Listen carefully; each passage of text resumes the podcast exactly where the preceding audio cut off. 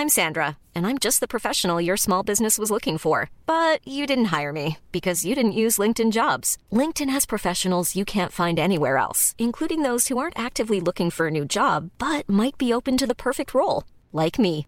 In a given month, over 70% of LinkedIn users don't visit other leading job sites. So if you're not looking on LinkedIn, you'll miss out on great candidates like Sandra. Start hiring professionals like a professional. Post your free job on linkedin.com/people today. Pierre-Henri Dumont, Bonjour. vous êtes député Les Républicains du Pas-de-Calais. Justement, on va revenir sur cette semaine à l'Assemblée. On a vu euh, des débats qui s'éternisent, beaucoup d'interpellations, beaucoup plus sur la forme d'ailleurs que euh, sur le fond, des rappels au règlement quasiment incessants. Vous étiez dans l'hémicycle. Est-ce que vous pensez que ce spectacle qu'on a pu voir toute la semaine est à la hauteur de ce qu'attendent les Français de leur Assemblée? Non, très clairement pas. C'est d'ailleurs pour ça que nous, les députés, les républicains, euh, sommes restés dans le cœur du texte. Nous ne sommes pas là, euh, contrairement aux députés, par exemple, de la NUPES, pour faire euh, des vidéos de quelques secondes diffusées sur les réseaux sociaux. Nous sommes là pour faire avancer les choses et faire en sorte que les Français, le plus rapidement possible, aient le plus de pouvoir d'achat qui leur reviennent dans les mains, et en particulier les classes moyennes, ces classes moyennes qui sont exclues de l'ensemble ou presque des dispositifs mis en place par le gouvernement, les classes moyennes qui payent toujours tous les impôts, qui reçoivent jamais un seul centime de solidarité. Justement, vous parliez du pouvoir d'achat. Votre groupe euh, l'a voté. Est-ce que c'est un moyen de montrer que vous êtes euh, constructif, qu'un certain nombre de vos idées étant passées, vous êtes prêt à soutenir ce texte et peut-être d'ailleurs euh, d'autres textes dans l'avenir? Nous l'avons toujours dit, nous sommes dans une opposition ferme mais responsable. Responsable, ça veut dire quoi? Ça veut dire que quand on réussit à faire passer des propositions qui avaient été rejetées pendant cinq ans par la majorité La République En Marche, que là elles sont acceptées, bien évidemment que nous les votons. Nous avons obtenu la déconjugalisation de l'allocation d'adultes handicapés, qui était euh, un message, qui était un projet de loi, une proposition portée par Aurélien Pradier plusieurs fois lors du précédent quinquennat, cette fois-ci grâce à l'ensemble des oppositions et donc de la majorité qui était contrainte d'accepter de voter pour in fine. Ça a été adopté, c'est plus de pouvoir d'achat pour des personnes qui n'ont rien demandé, qui se retrouvent dans une situation de handicap, et c'est grâce aux députés des Républicains et aux autres oppositions que nous avons pu l'avoir. Et justement, sur le projet de loi de finances rectificative, aussi un certain nombre de vos amendements euh, passent. Est-ce que cette majorité relative, c'est pas aussi une chance pour vous? Enfin, la majorité doit vous écouter et certaines de vos idées, pas toutes évidemment, sont reprises dans les textes. C'est comme ça que ça devrait fonctionner dans, toutes les démocraties. Enfin, pardon, mais c'est pas parce qu'il y a de majorité absolue que euh, l'ensemble de ce que disent les oppositions est forcément mauvais. Il y a des bonnes idées à prendre partout. Tous les élus locaux vous le diront. Dans les exécutifs des villes, des départements, des régions, il y a des bonnes idées qui viennent des oppositions.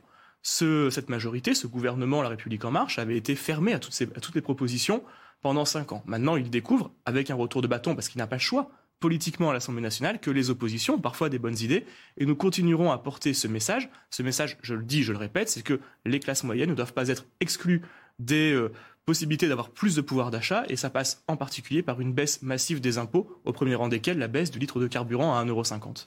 Est-ce que vous êtes aujourd'hui quelque part la force d'appoint euh, du gouvernement? Est-ce que vous vous sentez en position de force? Ils ont besoin de vous sur un certain nombre de textes. Est-ce que vous avez l'impression d'être un peu faiseur de roi finalement au groupe Les C'est pas, une- Républicains c'est pas une question d'être faiseur de roi, c'est une question de porter ce pourquoi nous avons été élus par nos concitoyens. Nous avons fait des propositions lors de la campagne électorale, partout dans les territoires, chacun des 62 députés des Républicains et ont été élus sur ces euh, propositions. Et donc c'est un devoir moral vis-à-vis de nos électeurs de porter ces sujets-là. Je répète, baisser les impôts, c'est avant tout la première des choses à faire lors de ce projet de loi. Il n'y a pas de baisse d'impôts massives qui sont prévues dans ce projet de loi. Nous, nous luttons pour cela, et en particulier, je le dis, je le répète, pour avoir un litre d'essence à 1,50€, c'est la proposition phare des députés Les Républicains. Pourquoi? Parce que ce qui est proposé par le gouvernement aujourd'hui, c'est une sorte d'usine à gaz qui euh, demande aux Françaises et aux Français d'aller sur Internet pour remplir une fiche demandant des remboursements ou des indemnités euh, pour avoir une prime carburant, pour aller travailler, qui exclut les classes moyennes parce que dès que dans un couple, il y a deux personnes qui touchent 1800 euros net par mois, ils sont exclus de ce système. Ça exclut les retraités, ça exclut euh, la maman qui doit aller euh, conduire ses enfants au sport. C'est intenable politiquement. C'est une usine à gaz d'un point de vue technique. Et donc, à ce moment-là, il faut faire ce qui est le plus simple, le plus lisible, baisser les taxes sur le carburant, qui sont à 60% la composante du prix d'un litre d'essence. Justement, sur le prix à 1,50€ le litre, on a ce matin Bruno Retailleau qui explique qu'il n'est pas forcément favorable à cette mesure. C'est selon lui trop coûteux pour les finances publiques. En interne, dans votre groupe, certains aussi ont cette position. Est-ce que vous pouvez comprendre que cette position ne fasse pas l'unanimité, y compris d'ailleurs dans vos rangs? Cette proposition fait partie du corpus sur lequel nous avons été élus. C'était une décision qui a été prise en comité stratégique des Républicains il y a de ça plusieurs mois, dont Bruno Retailleau fait partie. C'est donc normal que quand nous avons fait campagne sur une mesure, nous la défendons. Vous savez, on a fait euh, plusieurs pistes d'économie. Oui, ça coûte cher. Évidemment que ça coûte cher, mais si à côté on a des recettes nouvelles qui sont mises en, face, tant mieux, ça permettra de pouvoir la financer. Nous avons proposé par exemple de lutter beaucoup plus efficacement contre la fraude sociale. Il y a aujourd'hui 2,5 millions de cartes vitales surnuméraires qui circulent au minimum.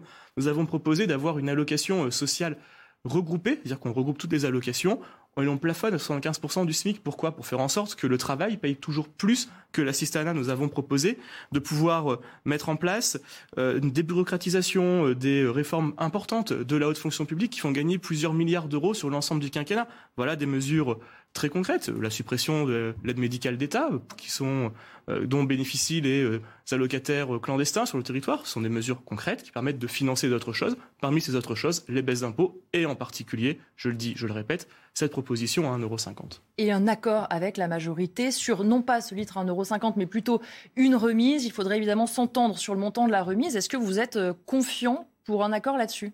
Le gouvernement semble avoir compris que sa proposition euh, de chèque sur Internet était euh, quelque chose qui était très compliqué à mettre en place et excluait les classes moyennes. D'ailleurs, c'est pour ça qu'il avait commencé par mettre lui-même une remise de 18 centimes à la pompe.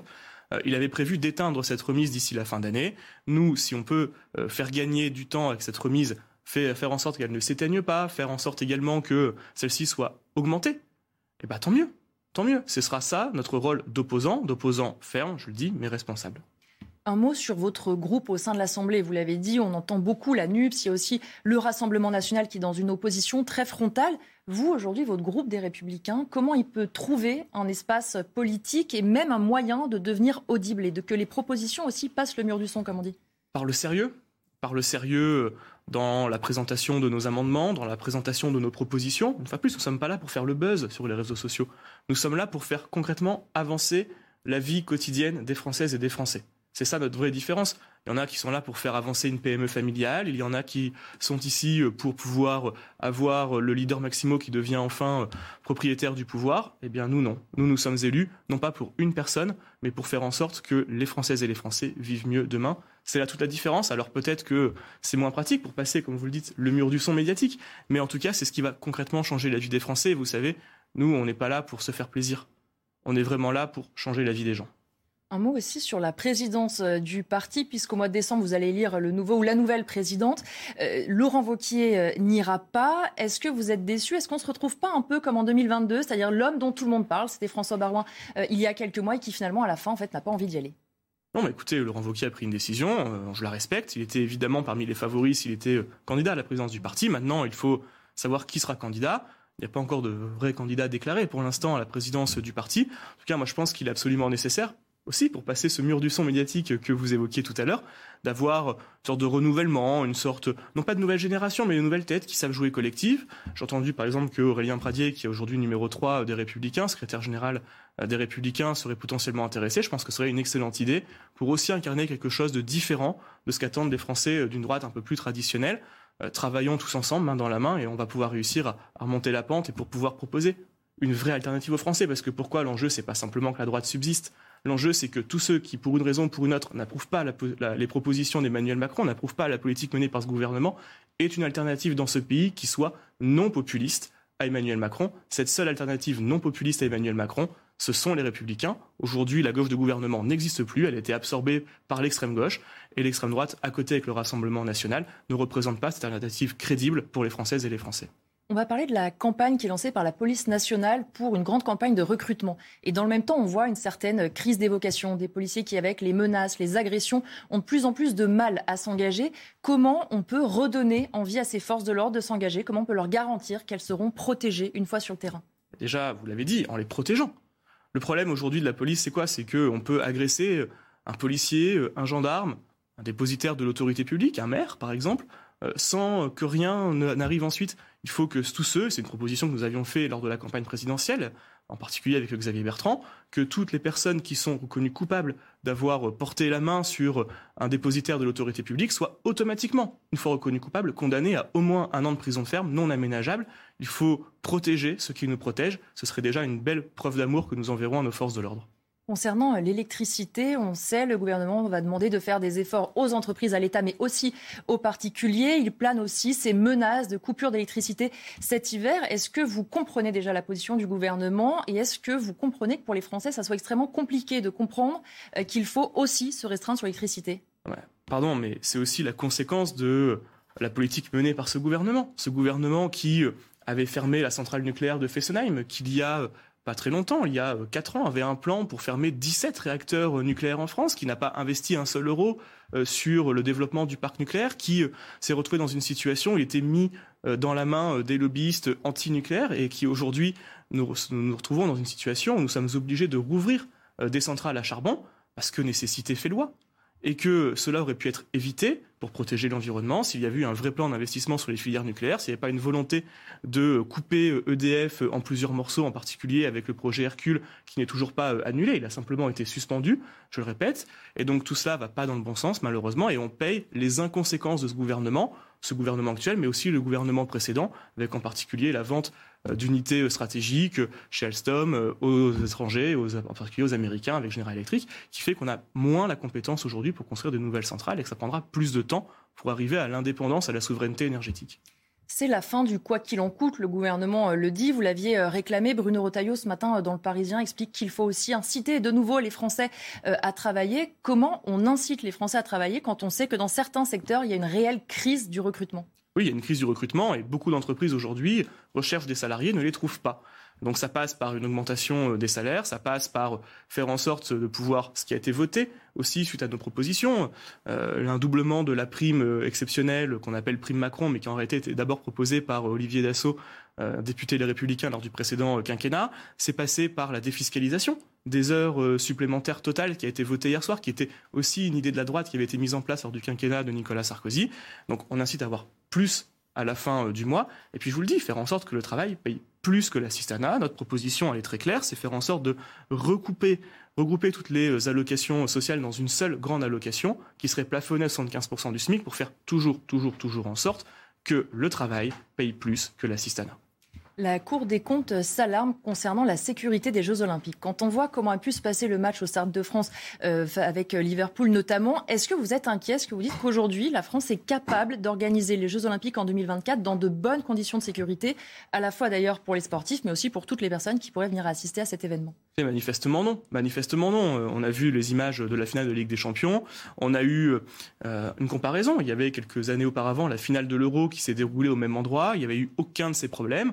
Le ministre de l'Intérieur avait menti, d'ailleurs, euh, lors de ses explications aux Françaises aux Français. Ça a été démontré par un rapport sénatorial. Il y a une crise aujourd'hui qui est une crise des agences de sécurité privées où il manque de bras, où nous n'arriverons pas manifestement à pouvoir combler ce manque. Et donc il va falloir trouver, peut-être faire recours à euh, des sociétés de sécurité privée euh, étrangères. Parce que la réalité, c'est que nous n'avons pas assez de bras aujourd'hui, ni assez de compétences, parce que la crise du Covid a fait en sorte que beaucoup de manifestations ont été annulées. On fait en sorte qu'il y a de moins en moins de sociétés privées qui ont pu travailler à ce moment-là, pendant deux ans, avec des événements, des grands événements qui euh, ont été annulés, et que donc il faut remettre tout cela euh, en musique. Ça risque d'être un peu court, parce que c'est dans deux ans maintenant, et que l'expérience montre qu'aujourd'hui, nous ne sommes pas prêts. Donc oui, évidemment, il y a un risque sur la réussite des Jeux Olympiques, et je répète que la réussite des Jeux Olympiques, c'est la réussite de la France. C'est faire en sorte de présenter une image une belle image de notre pays à l'ensemble du monde. Et c'est aussi une pièce qui a un revers, qui est le revers que si on échoue sur ça, ce serait absolument catastrophique. Nous avons eu un premier coup de semence avec la finale de Ligue des Champions.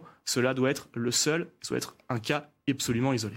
Un mot sur la réintégration des soignants non vaccinés. La haute autorité de santé s'oppose à leur réintégration. A priori, le gouvernement l'a annoncé. Ils vont suivre cette piste. Est-ce que vous comprenez ou est-ce que vous dites qu'étant donné la crise, notamment dans les hôpitaux, peut-être que cette ressource de soignants pourrait être utile? Alors c'est pas une ressource infinie. On parle de quelques centaines voire milliers de, soignants dans les hôpitaux, mais il y a aussi toutes les unités à côté, le DEPAD, il y a des commerces qui sont paramédicaux, il y a par exemple les opticiens, il y a les pompiers à côté qui sont aussi exclus. Nous on pense au niveau des républicains qu'à partir du moment où on a la preuve que le vaccin, contrairement à ce qu'on croyait au début, euh, ne permet pas d'empêcher la, la, circulation, la transmission du virus, que nous avons un variant qui est beaucoup moins dangereux et où une large majorité de la population, 95% de la population, est vaccinée avec l'ensemble de ces rappels, il n'est plus nécessaire d'exclure euh, les soignants et ces euh, personnes non vaccinées de leur métier, qu'il faut les réintégrer. Donc c'est en cela que nous avions d'ailleurs, nous, à l'Assemblée nationale, voté aussi contre l'article 2 pour expliquer notre mécontentement euh, sur le projet de loi sanitaire. Et donc à partir de là, nous verrons dans quelle mesure il va revenir à l'Assemblée nationale d'ici quelques jours à la fin, à la fin du week-end, et nous continuerons d'appuyer sur la réintégration de ces personnes dans leur corps de métier originel. Merci beaucoup, Pierre-Henri Dumont, d'avoir été l'invité de la matinale. Hey, it's Danny Pellegrino from Everything Iconic. Ready to upgrade your style game without blowing your budget? Check out Quince. They've got all the good stuff shirts and polos, activewear, and fine leather goods, all at 50 to 80% less than other high end brands. And the best part? They're all about safe, ethical, and responsible manufacturing. Get that luxury vibe without the luxury price tag. Hit up quince.com slash upgrade for free shipping and 365 day returns on your next order. That's quince.com slash upgrade.